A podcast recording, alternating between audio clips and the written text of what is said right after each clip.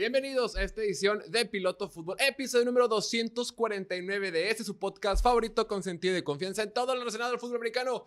Ya es viernes, por fin es viernes. Hoy tenemos fútbol de pretemporada. Mañana también, pasado mañana también, el lunes también. Yo soy Jorge Torres. Comenzamos.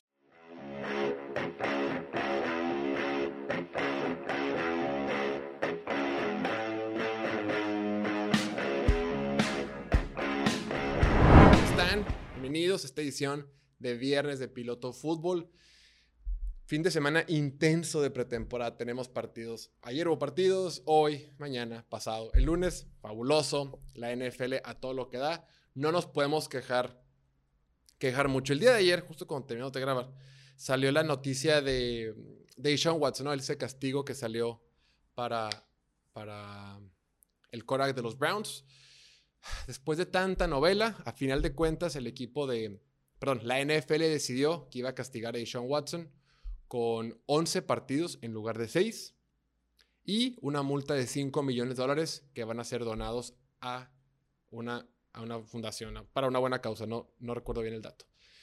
Ya, se acabó, se acabó la noticia, por fin podemos dejar de hablar de él, por fin podemos enfocarnos en la NFL. A mí se me hace poco, eh, no quiero volver a hacer el comparativo de que como que a Calvin Ridley le dieron más, eso vale gorro. El tipo yo creo que se pasó de rosca y el tipo lo tuvieron que haber eh, suspendido mínimo un año, como dijo la NFL. Pero a final de cuentas, esto es una negociación. Y yo creo que la NFL entendió, aunque la NFL tiene la última palabra, la NFL dijo que este sería el castigo adecuado, porque si hubiera sido un poquito más, Deshaun Watson hubiera demandado a la NFL y se hubiera ido a una corte federal y esto hubiera sido un broncón. Yo creo que la NFL dijo, oye, lo que te castigó la juez independiente es muy poquito, yo te quiero castigar mucho más, pero tampoco me quiero pelear toda la vida y ya quiero darle carpetazo a esto. Yo creo que Deshaun Watson entendieron las dos partes, tanto la asociación de jugadores, tanto el sindicato de jugadores, que era quien respaldaba a Deshaun Watson, como la liga como tal, llegaron a un punto medio, un punto medio en lo que pedía, la, la juez independiente o la árbitro independiente y lo que quería la NFL. El punto medio fue 11 partidos, 5 millones de dólares y listo. Lo platicamos ayer en un pequeño TikTok que hicimos. O sea, el verdadero castigo para Deshaun Watson es la reputación. Por más que digamos que la gente tiene memoria, eh, memoria corta, por más que digamos que la gente todo se le olvida, yo creo que esto no se nos va a olvidar. Yo creo que ya todos, por lo desgastado que fue el tema y lo mucho que lo platicamos en muchos medios y de diferentes personas, yo creo que esto va a ser difícil de olvidar y esa culpa va a cargar con Deshaun Watson para siempre. ¿no? Estuvo de repente que 22, que 24, que 26, que 30 y después que 60 con las que, digo, no que tuvo bronca con 60, sino que hubo 60 personas con las que tuvo masaje. En fin, ya en lo estrictamente lo americano, más allá de que, insisto, creo que la condena fue leve, ni modo, es lo que hay y tampoco podemos quejarnos toda la vida al respecto. Eh, así es la NFL y tuvieron la decisión. Respecto al fútbol americano, si hay un equipo que tiene espacio en su tope salarial, es Cleveland. Todo el mundo quiere poner en automático a Jimmy Garoppolo con Cleveland. Entonces, al momento de esta grabación, no hay indicaciones de que se con Jimmy Garoppolo. Nada que para cuando tú lo estés escuchando, de repente ya está la noticia de que Jimmy Garoppolo juega con Cleveland. No tiene mucho sentido. El equipo eh, cree en Jacoby Brissett. El inicio de temporada es fácil. Los primeros cuatro partidos para el equipo de Cleveland son fáciles. Empiezan contra, tienen partidos contra Jets, contra, contra Carolina y demás. Bueno, relativamente fácil. Después, estoy hablando de los 11 que se va a ausentar eh, Deshaun Watson. Los primeros, cuatro, los primeros cuatro son fáciles, los últimos siete están complicados. Entonces, por siete partidos, destinarle 25, 24 millones de dólares a Jimmy Garoppolo, creo que vale la pena. Y más cuando el equipo ya tiene a Jacoby Brissett. Jacoby Brissett ya eh, se ha adaptado bien al equipo, comprende el plan de juego, comprende el, comprende el esquema ofensivo. Yo creo que no vale la pena que se cambie. Si para cuando estés escuchando esto, esto llega a suceder, está bien, fue contra mi voluntad y pues ni modo. Finalmente Jimmy Garoppolo tenía que terminar en algún lado. Pero bueno, ya nada más quería tocar ese tema. Deshaun Watson fue castigado por 11 partidos, 5 millones de dólares. Que los 5 millones de dólares son cacahuates. El tipo, le acaban de, tipo le acaba de entrar 46 millones de dólares a su banco hace un par de meses cuando firmó con los Browns. Le entraron completitos. Entonces 5 pues son papitas para él. No pasa nada. Muy bien, ahora sí. Hablando de lo que nos interesa un poquito más, durante la semana, creo que fue el martes o el miércoles, no recuerdo qué día, fue el martes, subimos una publicación, una historia a Instagram, donde les pedíamos qué temas quisieran que tocáramos de la NFL, qué dudas tenían. Y como les comentamos en el podcast de ayer, llegaron muchas preguntas bien interesantes que he decidido que vamos a tratar de cubrir las más que podamos este, tanto hoy y poquito la próxima semana y demás. Porque llegaron buenas preguntas. Y creo que, insisto, gracias. Gracias porque llegaron buenas preguntas. Nos dan mucho contenido. Y me da gusto saber que la audiencia cada vez hace preguntas de mayor carnita, de mayor contenido, que vale más la pena platicar. Entonces, por ese motivo, eh, gracias. Por el día de hoy vamos a contestar dos. Dos que salieron eh, recurrentemente. Y y la próxima semana continuaremos con más. Y las que no, pues procuraremos contestarlas, eh, ya sea por Instagram o en otras partes. Pero neta, gracias por su apoyo y, invitarlos a que manden sus preguntas siempre que sean temas que podamos debatir. Las preguntas que llegaron. El día de ayer hablábamos de los receptores de, de Green Bay y de Kansas City.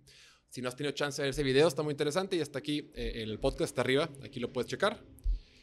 Si nos estás viendo por YouTube, si estás en el podcast, puedes regresarte un episodio, el 248. El punto es que se hablaba de esos dos receptores, de esos dos equipos, porque eran los dos mejores receptores de la NFL. Y cómo los dos mejores receptores de la NFL dejaron sus respectivos equipos, pues la pregunta natural es, ¿qué va a pasar con ese equipo? ¿Qué va a pasar con ese eh, grupo aéreo de la ofensiva de, los, de tanto de Green Bay como de Kansas City?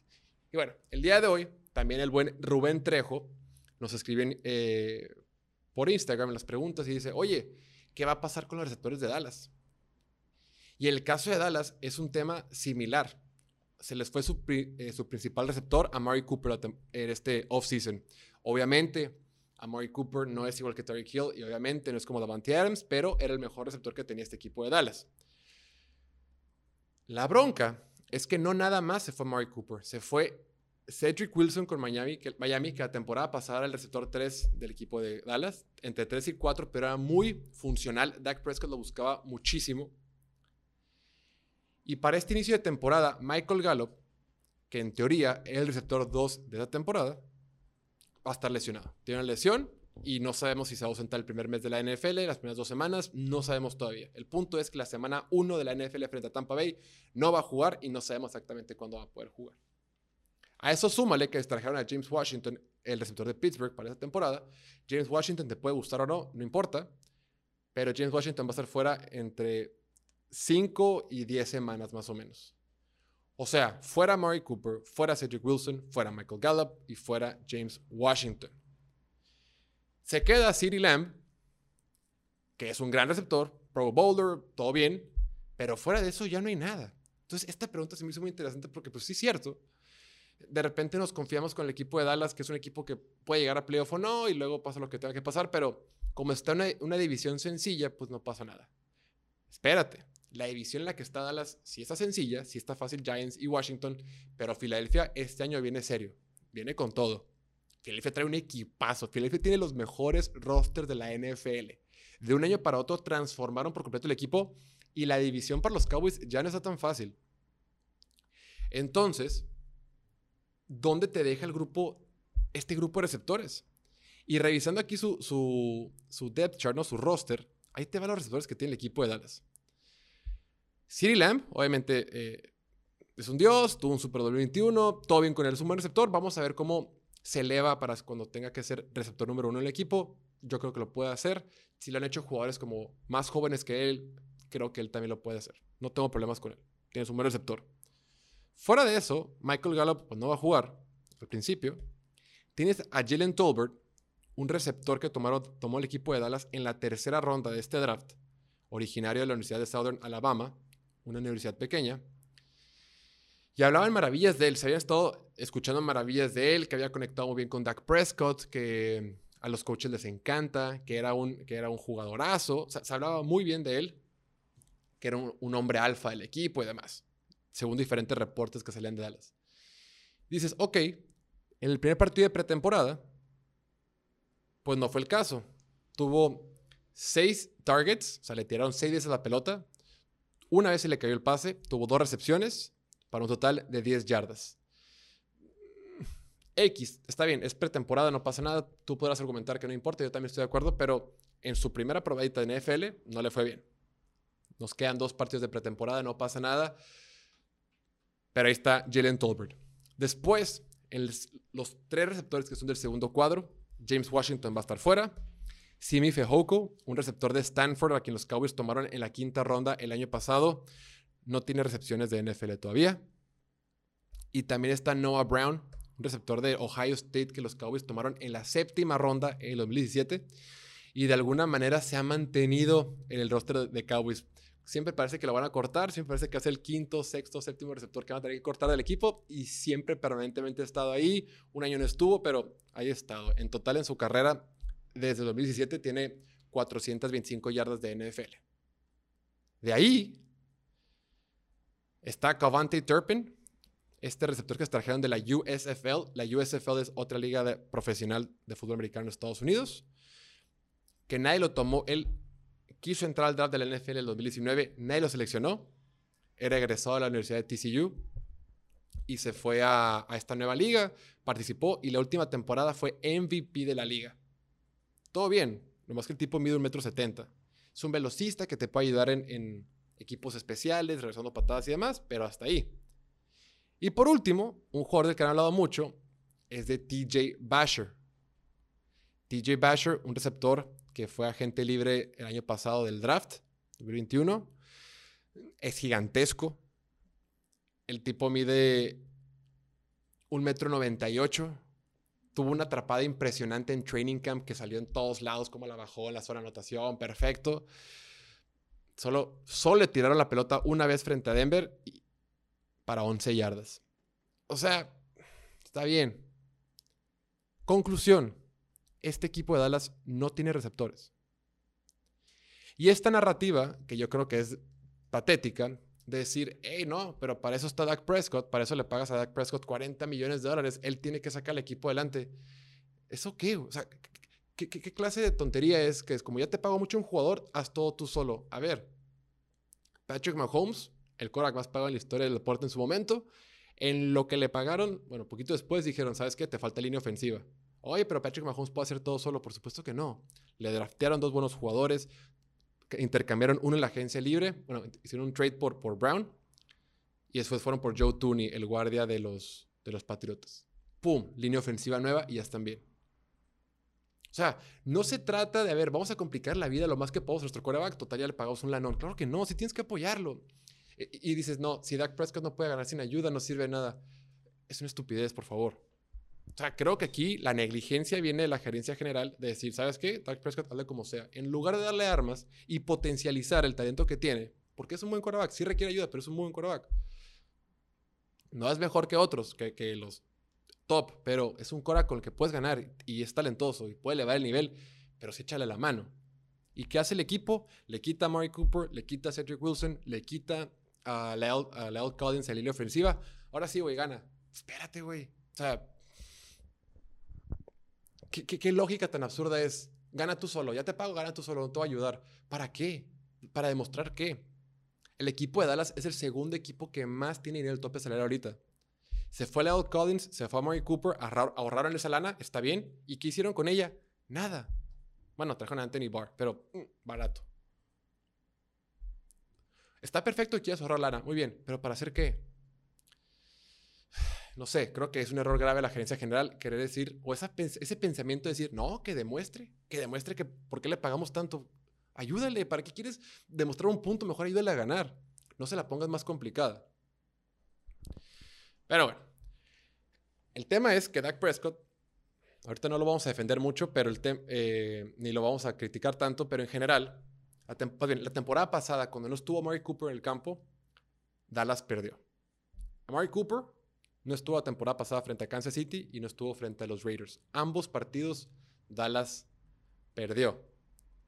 Contra Kansas, Dak Prescott, sin Amari Cooper, lanzó cero touchdowns, tuvo dos intercepciones, completó el 65% de sus pases, que fue lo sexto peor en su, la temporada pasada. Tuvo la segunda peor calificación de pase de toda la temporada, de acuerdo con Pro Football Focus. Tuvo el rating de pasador más bajo de la temporada. Y perdieron ese partido. 19-10 creo que quedó. Sí, cualquier cosa. Batalló. Por supuesto que batalló. La temporada pasada, Murray Cooper le lanzaron la pelota 104 veces y a Cedric Wilson 61 veces. Dak Prescott en total lanzó la pelota 410 veces. Esto quiere decir que el 25% de los pases que lanzaba Dak Prescott iban a Mari Cooper y el 15% a Cedric Wilson. O sea, 40% de los intentos de pase de la temporada pasada ya se los quitaron a Dak Prescott y se lo reemplazaron con TJ Basher, con Simi Fejoco, con Noah Brown y Jalen Tolbert. ¿Qué quieren que haga con eso? La línea ofensiva es peor que el año pasado. Ezequiel y Tony Pollard van a ser iguales. Yo creo que Ezequiel va a mejorar poquito y todo va a estar bien, pero para el caso va a ser la misma. O sea, le están complicando mucho la existencia a los Cowboys y a Dak Prescott. Aún, yo creo que la, respuesta a todo esto, con el dinero que tienen, todavía quedan jugadores en la, agencia libre, en la agencia libre de receptores. Y tienen que hacerlo lo más pronto posible para que se puedan adecuar al plan de juego. Es ya. Dallas tiene que buscar un receptor ya. Disponibles en la agencia libre. Will Fuller, T.Y. Hilton, Cole Beasley, Emmanuel Sanders, Deshaun Jackson, Odell Beckham Jr. De los que me gusta de ahí, a mí me gusta, por ejemplo, Will Fuller. Tiene 28 años todavía. Es de los más jóvenes de esta lista, entre comillas. Sí, es de los más jóvenes. Sí, es el único de los que mencioné, junto con OBJ, eh, que tiene menos de 30 años de estos. Tráetelo. Pasa nada. Oye, se puede lesionar. Pues en lo que llega Michael Gallup, que juegue tres partidos, no pasa nada. Pero no tienes armas puedo hacer nada. No sé. Entonces, sí me preocupa el equipo de Dallas. Me gustaría que fueran por un, receptor en la agencia libre ya. El momento es ahorita, antes de que sea demasiado tarde, porque entre más te tardes, pues más cerca la temporada y menos tiempo tienes para prepararte y para adecuarte a un nuevo ritmo, a un nuevo plan de juego y todo eso. Muy bien. Otra de las preguntas que llegó, lo hicieron un par de personas, hubo varias similares. Mucha gente preguntó acerca de los, de los 49ers de San Francisco. Eh, diferentes ver versiones de pregunta.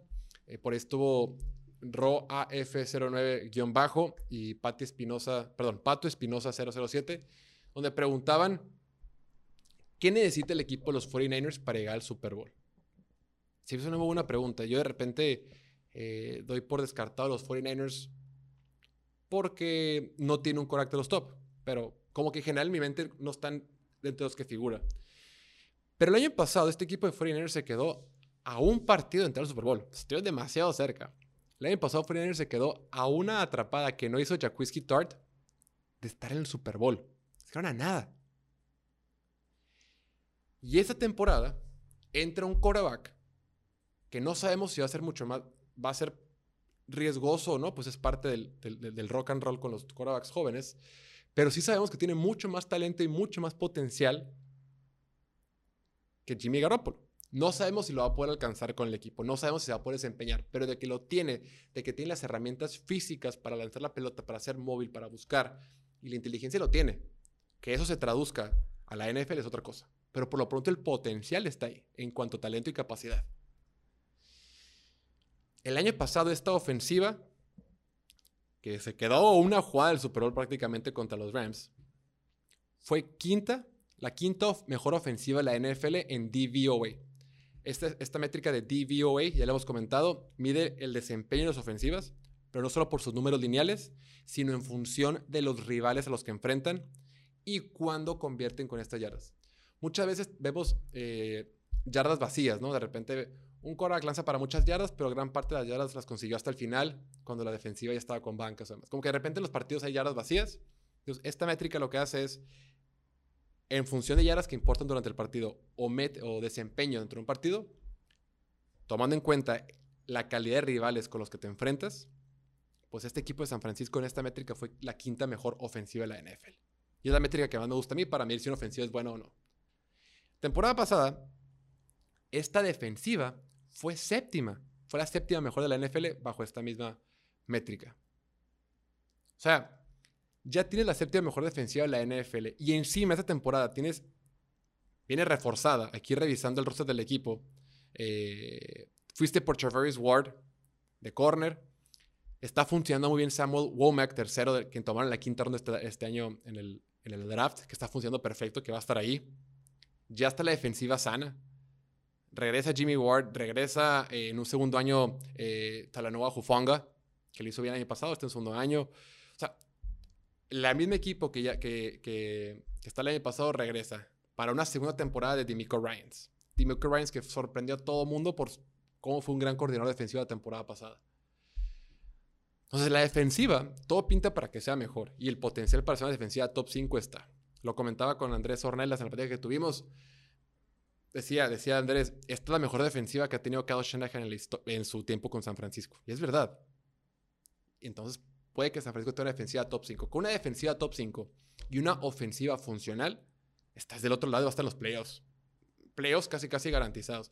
Recordemos que la división en la que está está muy sencilla. Arizona no me preocupa, la verdad. Seattle no me preocupa.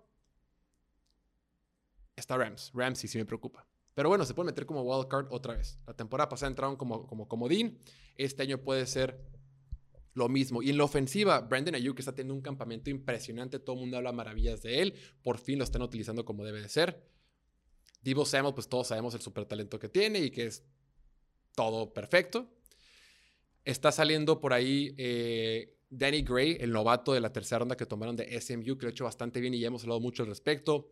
Ray McLeod, que está muy contento que lo están utilizando de diferentes maneras en la, en la ofensiva, no solo para regresar patadas. O sea, está eh, George Kittle, obviamente. Buenos corredores. Y además de que cualquier corredor puede correr con Kyle Shanahan. La ofensiva está muy bien. A mí me encanta Trey Lance. Creo que Trey Lance lo que mostró contra Houston es perfecto y creo que lo eh, o fue perfecto en su momento, o fue, bien para ser un novato, eso quiero decir, y solo va a mejorar. La línea ofensiva es la gran duda. La línea ofensiva creo que es el único factor que puede limitar a San Francisco de llegar al Super Bowl. Y puntualmente me refiero al interior de la línea ofensiva. Porque en los extremos estás bien. Tienes de un lado a Trent Williams, que es un dios, y del otro lado a Mike McClinchy, que eh, es un veterano ya en la NFL y tiene mucho talento. En el centro, en el interior, se te retiró Alex Mack, que es de los mejores centros de la NFL. Ya se retiró por, edad. Pero un centro veterano con experiencia es tan importante para el desarrollo de un quarterback joven, porque un centro funciona como otro quarterback en la línea, en la línea ofensiva. El centro puede terminar los bloqueos, las protecciones, leer a las defensivas, ver presiones, reacomodar al grupo, hacer recorridos. Y toda esa carga mental que tiene que hacer un quarterback antes de iniciar, de iniciar la jugada recae en el centro y es gran ayuda. Y para un quarterback, Trey Lance, que es novato, entre comillas, era fundamental que estuviera Alex Mack. Le había ayudado muchísimo. No va a estar. Y eso creo que puede ser la gran debilidad del equipo. Va a estar ahí Jake Brendel, que con la lesión de, Daniel Brunskill, parece que va a ser titular en el centro. Del lado derecho eh, va a estar Spencer Burford, novato de la cuarta ronda de este draft, que lo ha hecho de maravilla. Todo el mundo habla muy bien de él y lo hizo perfecto este, en partido de pretemporada cuando fue por, por Kingsley en Akbar, que lo empujó y lo mandó al piso. Del otro lado de, de, de gar derecho, de gar izquierdo, perdón, está Aaron Banks de Notre Dame, segundo año. La temporada pasada no inició, no jugó un solo, más bien, jugó muy poco, no jugó. Por fin ya puede iniciar. Le quitó el puesto a Brunskill también. Y este partido de pretemporada contra Green Bay no permitió una sola presión. Entonces, hay cosas positivas de este interior de la ofensiva, pero el hecho de que no esté Alex Mack, y que sean dos interrogantes con tus dos guards, creo que pueden ser los únicos limitantes que tenga San Francisco para el Super Bowl. Porque la defensiva está muy bien, tus receptores están muy bien, tus corredores están bien, Kyle Shanahan está bien, Trey Lance, está la duda, yo confío en él, pero veamos, pero si tiene presión por el centro y si no tiene un centro veterano que le pueda quitar esa carga mental, pueden batallar y puede ser lo que les cueste eh, aspiraciones en estos 2022. Pero bueno, hasta aquí le dejamos. Esto va a ser todo por hoy. Pequeño pausa comercial. Recuerden que este día de mañana, sábado, en punto de las 9 de la noche, hora del centro de México, a través de nuestro canal de YouTube, tendremos el evento de Fantasy Mexicali en vivo. Los invitamos a que lo sintonicen a través de YouTube.